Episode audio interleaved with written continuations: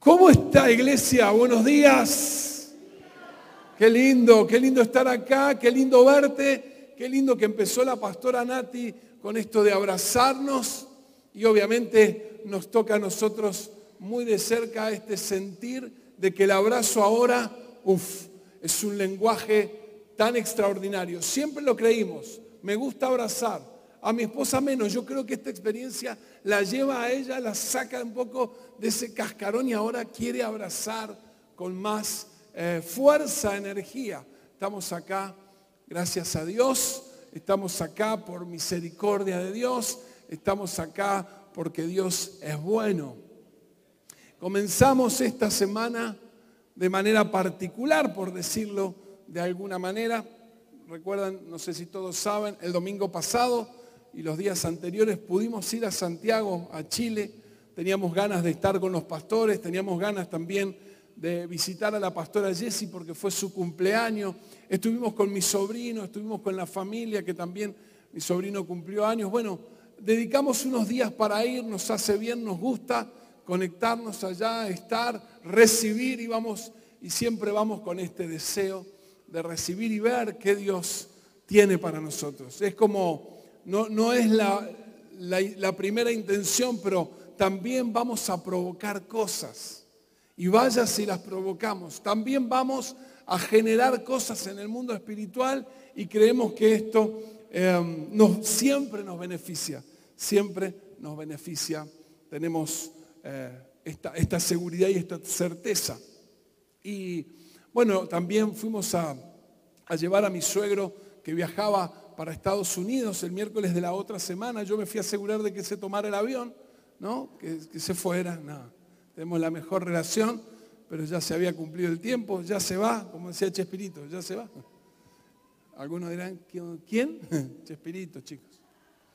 Em, y así que este domingo, este lunes, el lunes pasado, a la mañana, decidimos volver, ya era un poco lo que teníamos planificado.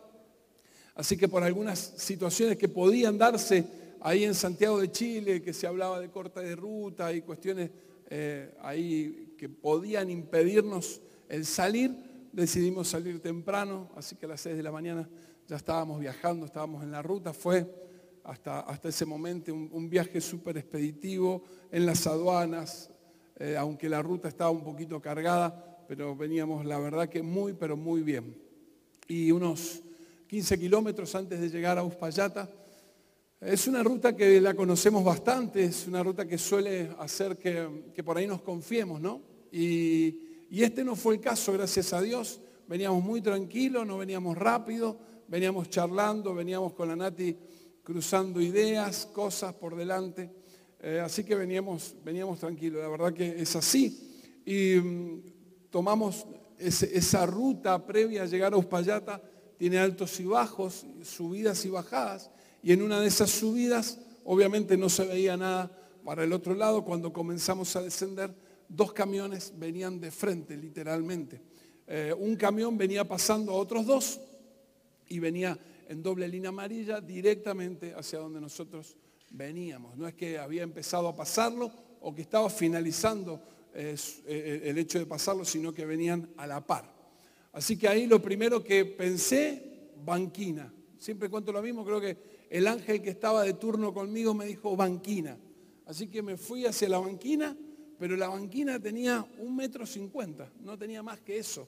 Y después los, los cementos que estaban ahí, esos postes pequeños de cemento que estaban allí.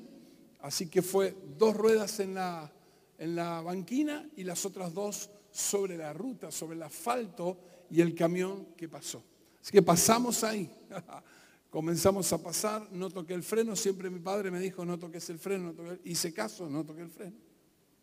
Pero estábamos firme con el volante, pasamos y cuando estábamos finalizando el camión de pasarnos, él volvió para su mano y al volver para su mano nos rozó. Rozó la camioneta y ahí sí perdí el control. Entonces me fui en diagonal hacia el camión que venía enfrente. Ahí sí frené, fue, atiné a hacer eso y gracias a Dios se corrió un poquito la camioneta y bueno, y chocamos casi de frente con el camión que venía del otro lado. Chocamos, dimos medio giro y ahí quedamos. salieron toda la parte de seguridad del vehículo, respondió. Tiago venía atrás sentado con su cinturón, nosotros también. Así que esa un poquito fue nuestra experiencia del lunes pasado, realmente eh, fuerte, eh, no la esperábamos, sumamente sorpresiva y con un grado de intensidad en, todos los colores y matices que te puedas eh, imaginar. Pasó eso, estábamos tranquilos de que estábamos bien, listo, ahí terminó, bajamos, hicimos las llamadas correspondientes y bueno, y después, si me invitas a tu casa, te cuento los detalles, ¿no es cierto? Entonces ahora vamos a tener semanas de almuerzos y cenas gratis. Sí, porque no tenía que hacer la referencia, pero no quiero usar este lugar para hacer de esto un mensaje. Quiero contarlo porque somos familia, se han enterado, algunos quizás no se están desayunando ahora, pero me parecía importante comentarlo en este así de. La verdad que después si querés no tengo problema, charlamos y te cuento más. Pero sí es un milagro. Eh, hablaba con, con, eh, con, algunas personas que me decían, eh, una señora de esta casa, de esta familia, me decía, pastor, lloraba y le preguntaba al Señor y él me mostraba que los ángeles grandes, grandotes, grandotes te agarraron y los sacaron de ese lugar. Créeme que así fue, así fue un milagro, un milagro. Vimos la mano de Dios de tener un camión que podría habernos arrebasado, pasado por encima. Vimos la mano de Dios de tener esa situación y hoy estamos eh, celebrando la vida. Y hoy estamos dando gracias a Dios y hoy entendemos que Dios fue más que bueno con nosotros. Sí, lo vamos a aplaudir a Él, vamos a aplaudir a Él y aplaudirlo fuerte, porque Él es bueno, porque esta experiencia mía es tuya también. Gracias Señor.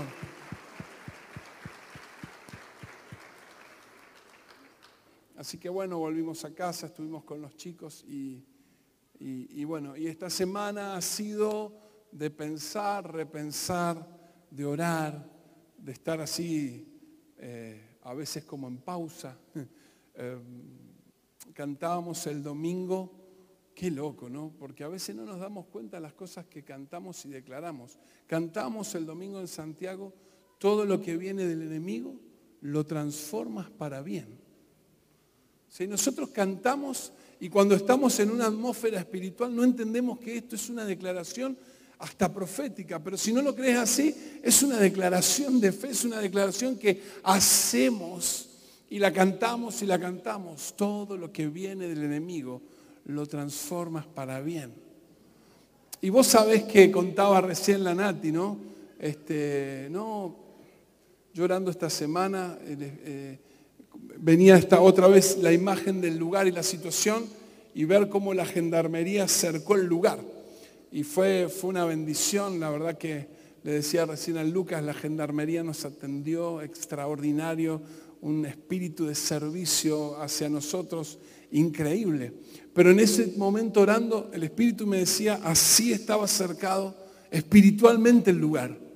Y, hablamos esta semana, no, me, no quiero disparar a espiritualizar todo, no quiero empezar a buscar este, todas las cosas como, como razón de, pero somos personas que entendemos y leemos las cuestiones desde el Espíritu. Por lo tanto, tenemos que entender que esto también viene para nosotros a ser, no respuesta, pero sí tenemos que tener la capacidad espiritual de leer qué pasa con ciertas situaciones que se presentan en nuestra vida. Y te decía, todo lo que el enemigo trae lo transforma para bien. El martes a la noche me escribe el camionero que pasó en doble línea. Se lo contaba al equipo. Tenía que terminar de pasarle algunos, algunos papeles y cuestiones ahí de, lo que tenía que ver con lo puramente administrativo. Entonces me preguntó, ¿cómo está Tiago? ¿Cómo está tu señora? ¿No? Él, tuvo un gesto de, humildad, aún en esta situación donde se equivocó, de arrodillarse delante de la Nati y pedirle perdón, le pedía perdón, le pedía perdón. Bien, le digo, están bien, Tiago está bien, Natalia está bien, cuánto me alegro. Y le pregunto, ¿cómo estás vos? sumamente angustiado, me dice. Muy, muy, muy preocupado por lo que hubiese pasado, dice. Mi, cabeza no deja de, pensar en esto. Entonces le dije, bueno, mira, nosotros somos cristianos, somos cristianos y también somos pastores de una iglesia. Entonces me dice, no te puedo creer. Se va a poner muy contenta mi mamá cuando le cuente, porque mi mamá y mi familia son todos cristianos y yo hace mucho que no voy a la iglesia por el trabajo.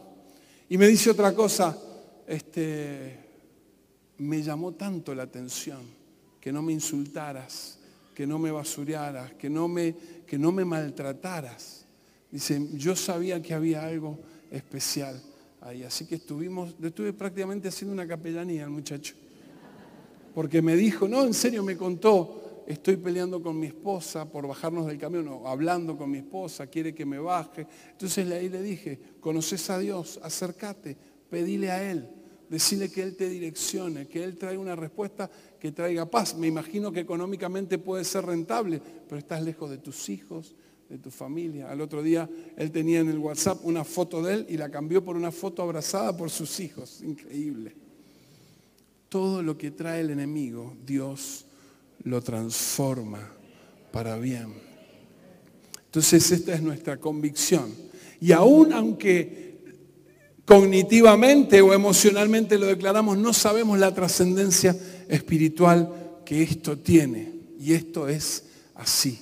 Familia hermosa, amada iglesia, todo lo que pueda el enemigo traernos, Dios lo transforma para nuestro bien. No hay arma forjada, no hay nada que, se pueda, que nos pueda vencer, ni aún la muerte. Ni aún la muerte puede sacarnos de lo que Dios pensó para nosotros. Amén. Y obviamente que en este contexto es el que te tengo que predicar. En este contexto es lo que te quiero traer la palabra hoy y que te lleves. Porque el lunes llegué a casa, me acosté, eh, después como a las 6 de la tarde, me dormí un siestón, me levanté 8, 8 y media, claro, y después no me podía dormir. Entre la siesta que me había hecho y la cabeza que no me paraba, se me hicieron las 4 y media de la mañana, 5, dormí a las 8, 7 y media, había que levantarse para llevar a los chicos al colegio. Bueno, pero ahí estuve, deambulando entre un poco la tele, orar, la palabra, música, ¿eh? y vino una palabra. Y, lo que me tocaba leer para ese día era una palabra y digo, ¿qué pasó? ¿Qué pasó que justo esta palabra? Y es lo que te quiero compartir hoy, que reflexionemos juntos y yo sé que esto va a ser de mucha bendición para tu vida. Y le puse de título, no las queremos, pero las necesitamos. Como dice el título de hoy, no las queremos, pero las necesitamos. Y ahí vamos a ver de qué se trata esto. Em, nuestra vida está formada, conformada por un montón de experiencias. Te acabo de contar una mía. Un montón de experiencias son las que forman, construyen nuestra propia vida, persona, familia, lo que somos. Experiencias excelentes, experiencias muy buenas experiencias regulares y experiencias malas. Alguno dirá, este fue a la escuela cuando te ponían, te calificaban, ¿te verdad? Excelente, muy bueno, bueno, regular e insuficiente, no, malo.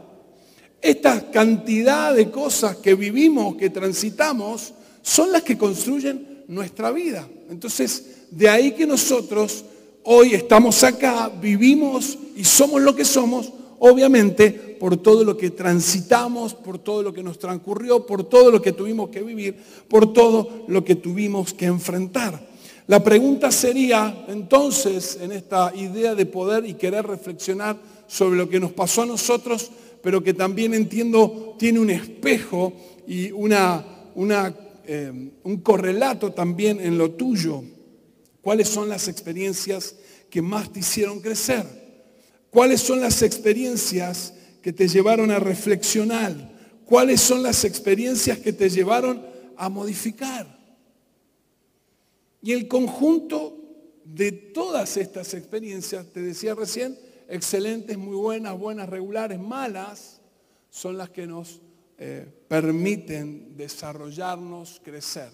Hablo de viajes, hablo de conocer eh, hablo de compartir, hablo del intercambio, hablo de momentos de disfrute, de lo que significa para vos el trabajo, la tarea que haces, esto de, viajar, salir, conocer, que se abra tu mente, que se abra eh, la percepción de la cultura de otros lugares. Bueno, todo lo que venga a ser experiencia eh, que nos suma es parte de la construcción de nuestra persona, de nuestra vida. Pero también están las pérdidas, también están los cambios, también están los proyectos inconclusos, aquello que todavía no se concreta. Están esas situaciones difíciles que no todavía podemos terminar de digerir o de resolver o que estamos en pro de.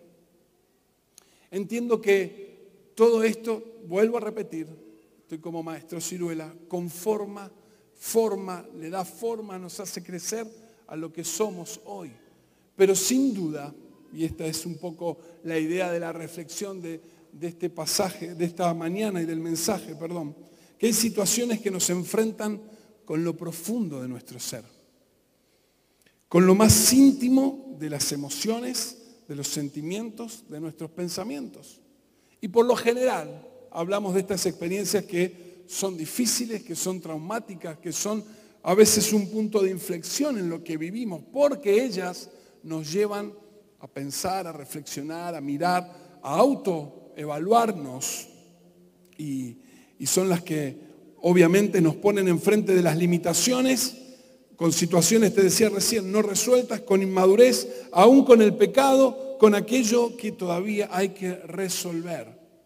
Bajo nuestra mirada, bajo nuestro concepto, son experiencias malas, son experiencias traumáticas y son experiencias difíciles. Y es verdad. Pero ahora sí quiero traer la palabra para que nos arroje, nos arroje luz acerca de esto. ¿Qué leí el lunes como a las tres y media de la mañana? Esto es lo que te quiero compartir. Romanos 5, versículo 3 al 5. Oh casualidad. También nos alegramos al enfrentar pruebas y dificultades porque sabemos que nos ayudan a desarrollar resistencia. Y la resistencia desarrolla firmeza de carácter. Y el carácter fortalece nuestra esperanza segura de salvación. Y esa esperanza no acabará en desilusión, pues sabemos con cuánta ternura nos ama Dios porque nos ha dado el Espíritu Santo para llenar nuestro corazón con su amor. Dice la versión de la palabra de Dios para todos, el versículo 4 y 5. Si tenemos paciencia, nuestro carácter se fortalece y con un carácter así, nuestra esperanza aumenta. Esa esperanza no nos va a fallar porque Dios nos dio el Espíritu Santo, quien ha derramado el amor de Dios en todos nosotros. ¡Wow! Miau, no, wow. ¿Qué, qué palabra. Y quiero hoy que nos enfrentemos a esto como un espejo hacia nosotros, pero también con esperanza y convicción. Quiero que esta, y va a ser, y es el espíritu con el cual te lo quiero compartir, esta es una palabra de fe, que si vos la tomás y la abrazás, va a posicionarte en un lugar distinto en medio del proceso de lo que estamos viviendo. O sea que lejos de hacer foco en la dificultad, en el problema o en la circunstancia, quiero hacer foco en lo que la palabra nos enseña y por qué, como dice ahora Romanos, dice Pablo ahí, alégrense. Alégrense, gócense, dice la, la reina Valera, nos regocijamos. Es como decir, nos ponemos bien en medio de situaciones que son conflictivas. Vos decís, Pablo estaba fumado. Y Pablo, y después Santiago lo vamos a ver un poquito más adelante, y Pedro también, le habla a gente que tenía que esconderse por ser cristiano. No sé si viste alguna película de esa época, pero los quemaban en las calles a quienes decían que eran cristianos o los llevaban al circo romano. A eso les escribían los apóstoles diciendo, alégrense, pónganse contentos cuando tienen que enfrentar distintas situaciones. Pero hay un porqué. no es apalearnos, no es pasarlas para sufrir ni para tener autocompasión. ¿Por qué? ¿Por qué? ¿Por qué estas están ahí para nosotros? ¿Por qué estas situaciones? Y ahí hay tres cositas que menciona y las vamos a ver. Porque estas provocan algo en nosotros. Dice, lo primero que va a gestionar y generar y hacer en nosotros es provocar, dice esta versión, resistencia. Otras dicen perseverancia, otras dicen paciencia. O sea, esa situación va a generar en nosotros resistencia. Y la palabra original que tiene que ver con paciencia, que es la, que, versión es que muchos usan esa palabra, es la constancia de permanecer bajo el peso de circunstancias adversas. Es la constancia de permanecer bajo el peso de circunstancias adversas. Hay una resiliencia espiritual que se provoca en nosotros cuando transitamos por momentos difíciles.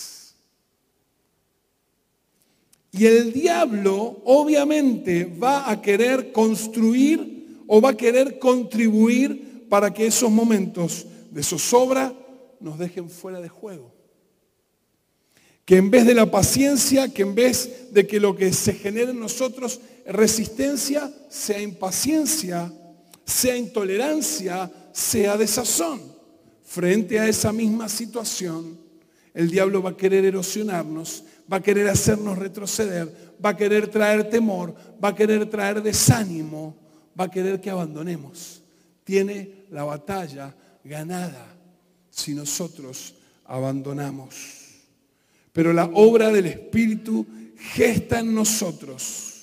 Quiero decirte esto, la obra del Espíritu en medio de esas circunstancias. Porque Pablo no dice que a pesar o cuando, en medio de ellas, gesta en nosotros temple, constancia, determinación, madurez y sentido a lo que vivimos. No vivimos porque sí. No transitamos las cosas que transitamos porque si todo en Dios, quiero decirte, tiene un plan, tiene un propósito, tiene un destino para generar en nosotros resistencia, perseverancia y paciencia.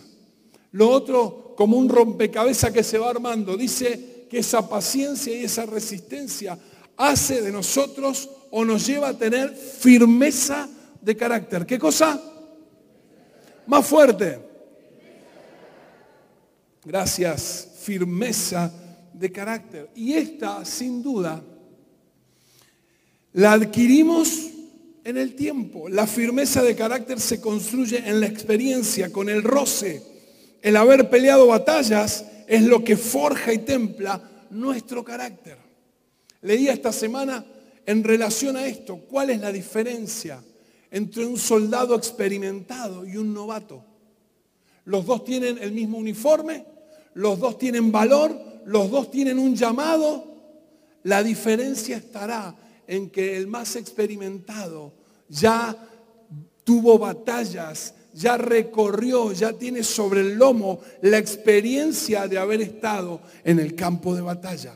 Por lo tanto, su capitán le podrá confiar sabiendo cómo va a responder le podrá confiar sabiendo cuál va a ser su reacción en medio de situaciones adversas. Le podrá dar a él distintos objetivos porque los va a cumplir.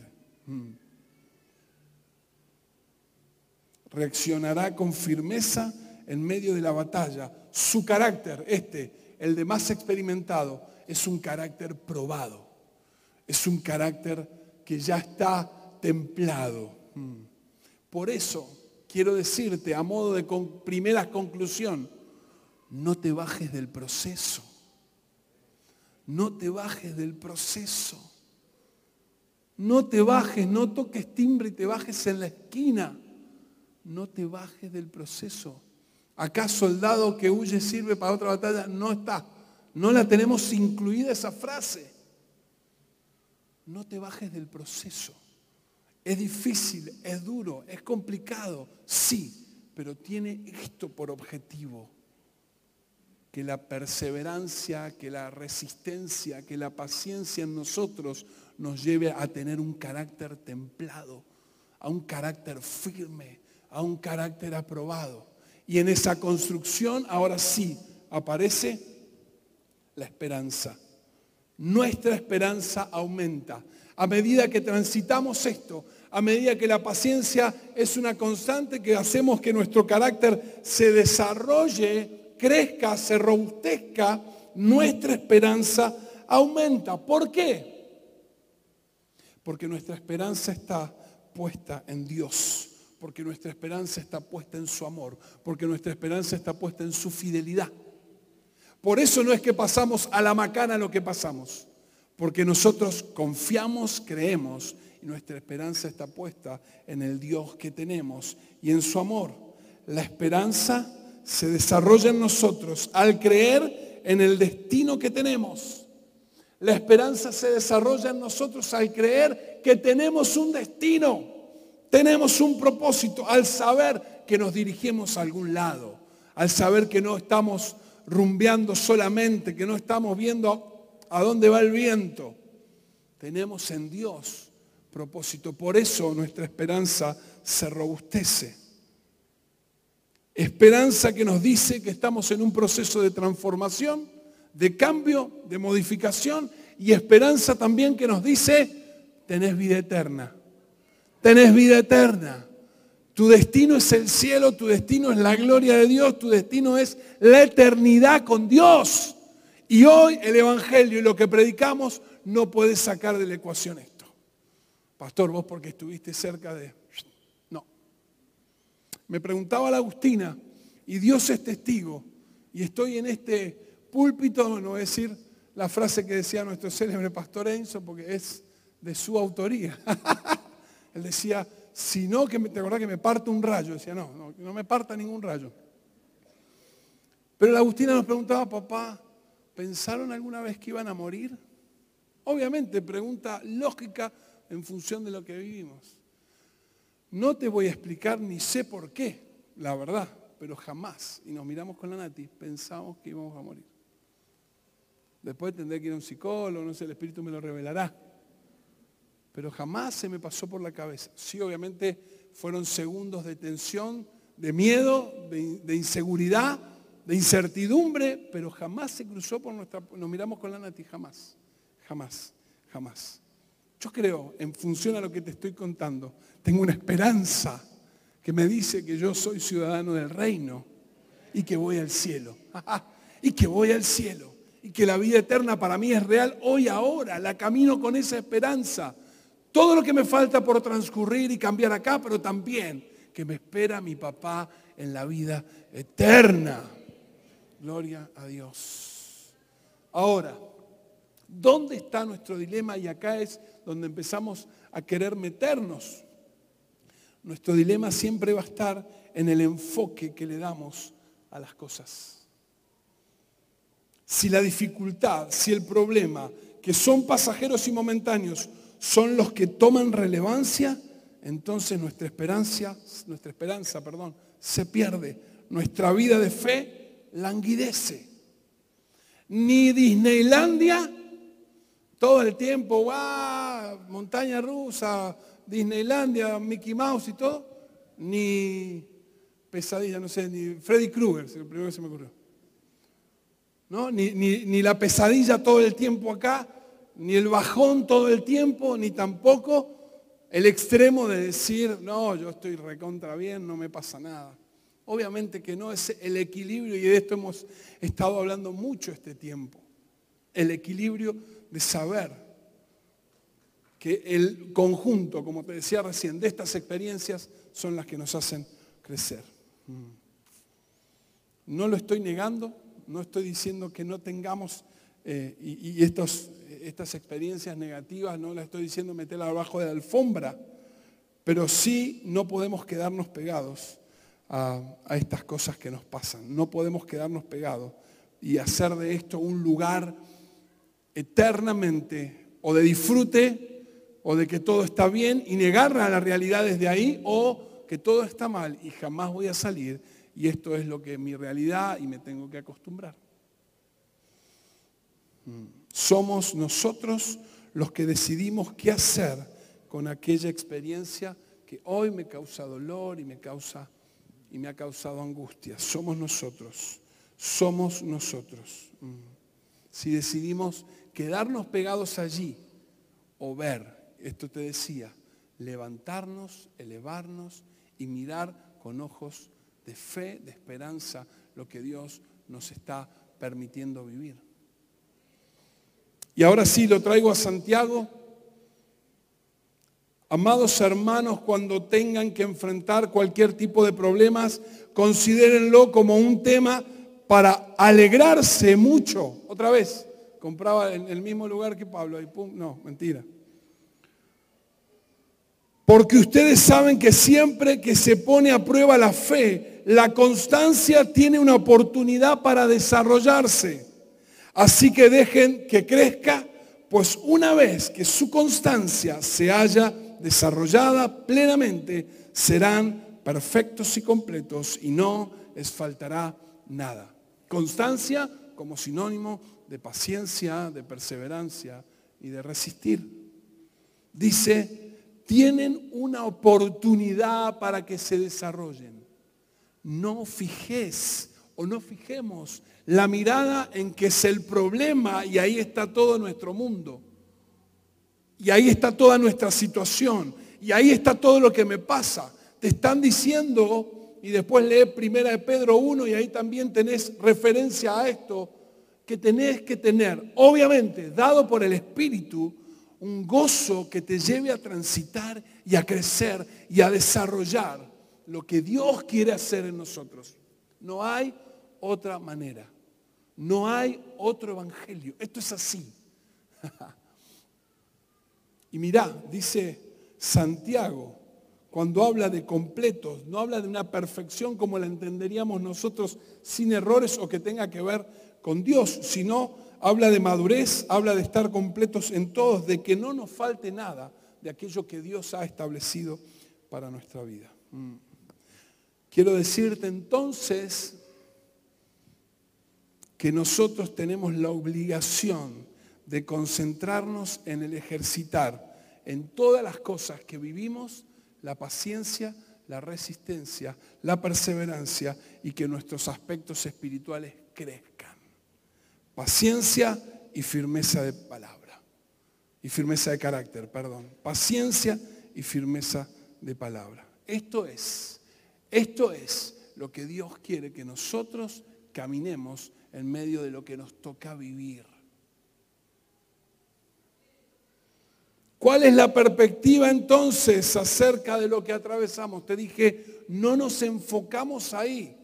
Y obviamente que hemos pasado situaciones extremas, límites y complicadas. Pero en el nombre del Señor quiero que hoy salgamos de estar ahí como un estado permanente, de acomodarnos a una situación justamente, perdón la redundancia, que nos es cómoda, que nos es fácil. Isaías 40, 29, 31. Isaías 40, 29, 31. Él fortalece al cansado, acrecienta las fuerzas del débil. Aún los jóvenes se cansan, se fatigan y los muchachos tropiezan y caen. Pero los que confían en el Señor renovarán sus fuerzas, volarán como las águilas, correrán y no se fatigarán, caminarán y no se cansarán. El águila, y acá es donde quiero hacer foco, tiene la capacidad innata de elevarse por encima de la tormenta. No espera que pase la tormenta, no espera que se vayan los nubarrones. Automáticamente en su ADN provoca elevarse. Y cuando se eleva, va y vuela y planea por encima de la tormenta, la lluvia y las dificultades. Está en nosotros esta capacidad innata de elevarnos si confiamos en Dios. Si nuestra esperanza, si nuestra fe está puesta en Él, naturalmente o de manera sobrenatural, vamos a elevarnos. Van a estar las situaciones. No digo que se van a ir por arte de magia.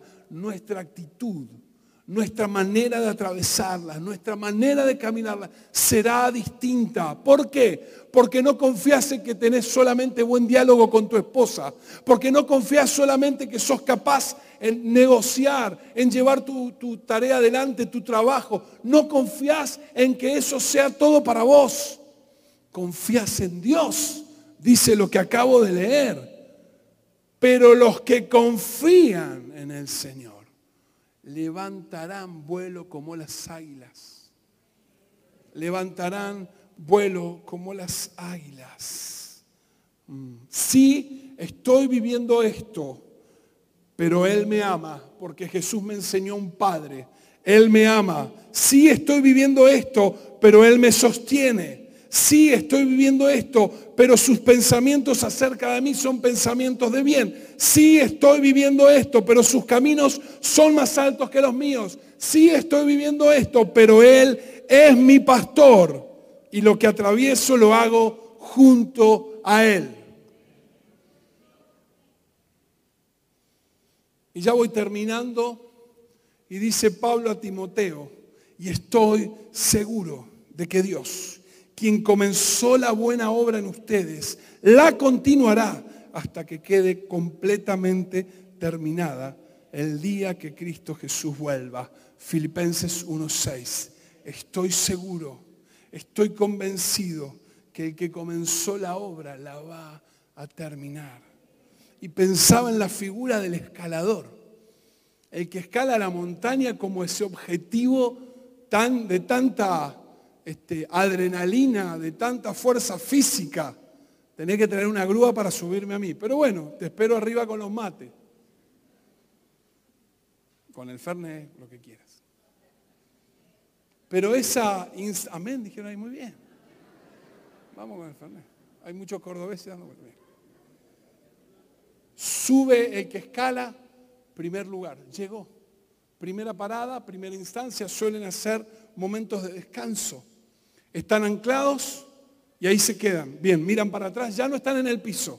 Tuvieron que recorrer las dificultades que la montaña les ponía por delante para llegar a esa primera instancia. Están ahí, llegaron. Ya eh, evadieron, ya pasaron, ya sortearon todo lo que la primera parte de la montaña les colocó como dificultad. Llegamos, uff, acá estamos. Resolvimos los conflictos en casa. Ya no vuelan 100 platos, vuelan 50. Bien, vamos bien. Estamos en un estadio distinto. Vamos ahora por lo que viene, pero sigue siendo alto, no importa, vamos. Vamos que queremos y vemos la cima y empieza a escalar. Y vuelve a, a otro estadio, a otro momento, a otra instancia. Y ya creció y escaló el doble. Y ahí está de vuelta, descansando. Y así cada proceso de escalar y de alcanzar hasta que hace cumbre. Tuvo que pasar dificultades, pero fue la conjunción de la dificultad, pero del trabajo, de la dificultad, pero en medio las, los estadios previos a llegar, esos momentos que trajeron plenitud, disfrute porque alcancé, porque lo logré, porque acá estoy. Uy, no lo tengo todo, pero sigo.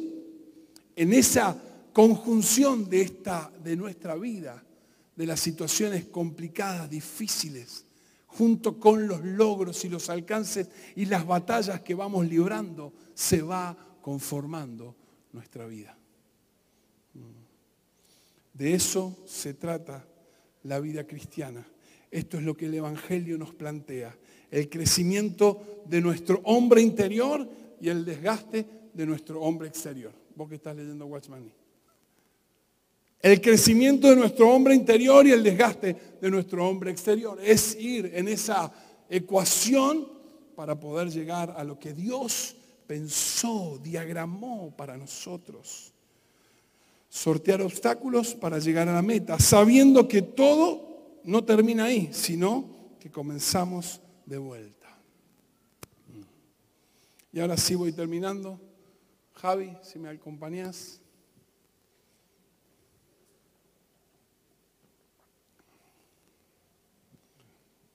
Y esto del pasaje me mató. Esto del pasaje, la última parte versículo 5. Pues sabemos con cuánta ternura nos ama Dios, porque nos ha dado el Espíritu Santo para llenar nuestro corazón con su amor. ¿Qué es el adelanto? ¿Cuáles son las arras que nos confirman una vida eterna, gloriosa, pero también el proceso de victoria que vivimos acá? Es esto. Y me encanta y la subrayé. El Espíritu Santo está en nosotros dado para llenar. Para llenar no para traerte una medida escasa, no para traerte la medida que nosotros nos correspondería por méritos, por lo que hacemos. El Espíritu Santo está en nosotros para llenar nuestro corazón de amor. ¿Cuánto amor pensás que Dios tiene? Hay un recurso ilimitado, es ese. Si hay algo que no podemos medir, es eso, un amor que rebalsa un amor que nos desborda, un amor que nos protege, un amor que es perfecto. Y ahora sí, termino con, con el gran David. Qué tipo grosso. Y en el Salmo 23, que lo sabemos, pero de adelante para atrás y de atrás para adelante, el tipo después de decir quién es su pastor, qué hace esa relación con su pastor, a dónde lo lleva, cómo lo sustenta, cómo está con él. Salmo 23, 4 y 6 dice, aun cuando atravieso el negro valle de la muerte, no tendré miedo, pues tú estarás siempre muy junto a mí. Tu vara de pastor y tu callado me protegen y me dan seguridad. Preparas un banquete para mí en presencia de mis enemigos me recibes como invitado tuyo, ungiendo con perfume mi cabeza. Mi copa rebosa de bendiciones, tu bondad e inagotable generosidad me acompañan toda la vida y después viviré en tu casa para siempre. Esto es el valle de la muerte que no lo legamos, situaciones difíciles que ahí están. ¿Cómo las atravesamos? Dice esta versión, por eso la puse, siempre estás junto a mí. Atravieso esta instancia porque vos estás junto a mí. Pero no queda todo ahí. Dice que extiende una mesa, que sirve una mesa. ¿Cómo pensás que es la mesa que Dios pone delante nuestro? Sirve una mesa.